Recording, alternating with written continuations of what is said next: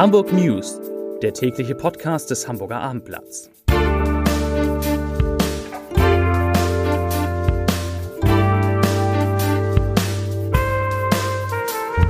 Herzlich willkommen. Mein Name ist Lars Heider und heute geht es um das verlorene Relegationsspiel des HSV und die Folgen. Weitere Themen.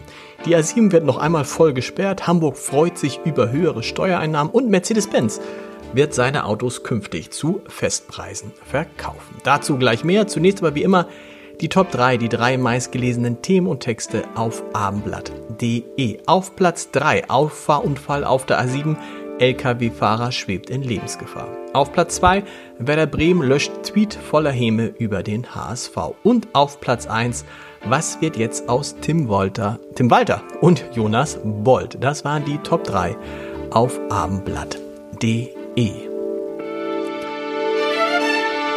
Für die treuesten Fans gab es auch in der schwersten Stunde der abgelaufenen Spielzeit keine Zweifel, wie die Saison des HSV zu bewerten ist, nämlich positiv. Vielen Dank für eine Saison voller Einsatz für unsere Farben lautete die nach der verlorenen Relegation gegen Hertha auf einem Banner in der Nordtribüne des Volksparkstadions ausgerollte Botschaft. Minutenlang wurden die Spieler und Trainer Tim Walter nach dem Abpfiff gefeiert und das obwohl der Aufstieg ja zum vierten Mal in Folge verpasst wurde. Nach Ansicht der meisten Anhänger soll dieser Weg, also dieser Weg des HSV, der nach oben zeigt, nun auch genauso weitergeführt werden, also mit Tim Walter und mit Sportvorstand Jonas Bold. Und dazu hat sich heute auch Vorstandschef Thomas Wüstefeld geäußert. Er sagt, ich zitiere, wenn man mich fragt, würde ich sagen, wir sollten in dieser Konstellation in die neue Saison geben, aber eben mit dem Ziel aufzusteigen. Wir werden einer der Favoriten sein. Mit Schalke und Bremen sind zwei Hochkaräter hochgegangen und mit den Absteigern Fürth und Bielefeld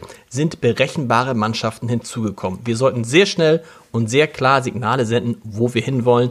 Wir müssen auch die Menschen wieder motivieren, in den Volkspark zu kommen. Zitat Ende.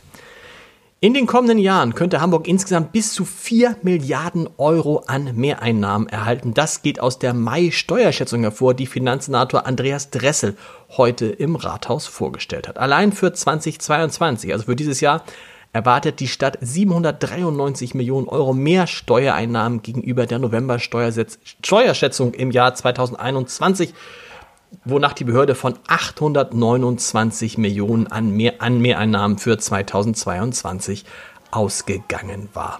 Nimmt man das nun erwartete zusätzliche Plus hinzu, könnte Hamburg in diesem Jahr insgesamt rund 1,6 Milliarden mehr einnehmen. Auch für das Jahr 2023 rechnet die Finanzbehörde mit Mehreinnahmen von 793 Millionen Euro gegenüber der November-Steuerschätzung. Na, bitte. Zum Abschluss der Asphaltierungsarbeiten auf der A7 bei Hamburg Volkspark wird die Autobahn in der Nacht zum heutigen Mittwoch voll gesperrt.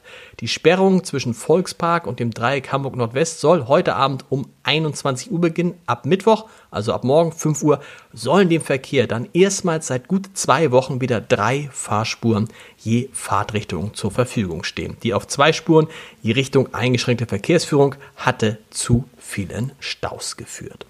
Rocklegende Bruce Springsteen und seine E-Street Band wollen im kommenden Jahr wieder auf Tour gehen und kommen dabei auch nach Hamburg. Losgehen soll die Tour des 72-Jährigen am 28. April 2023 in Barcelona. Am 21. Juni kommt dann der Boss, so wird er ja genannt, nach Düsseldorf und am 15. Juli ist er dann in Hamburg zu sehen.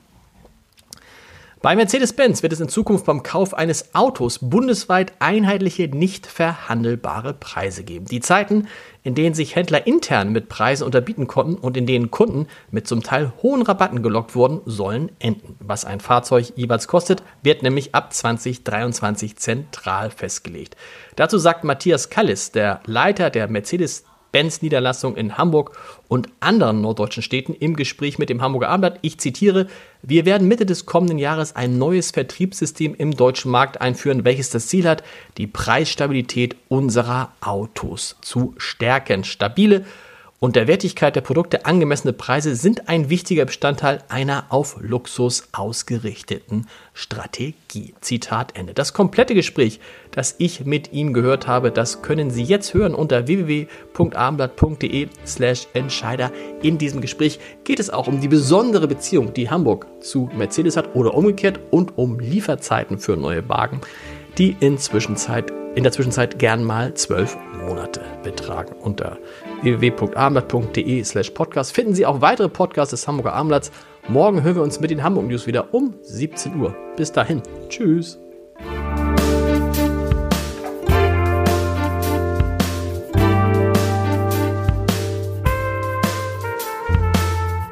Weitere Podcasts vom Hamburger Abendblatt finden Sie auf abendblatt.de slash podcast.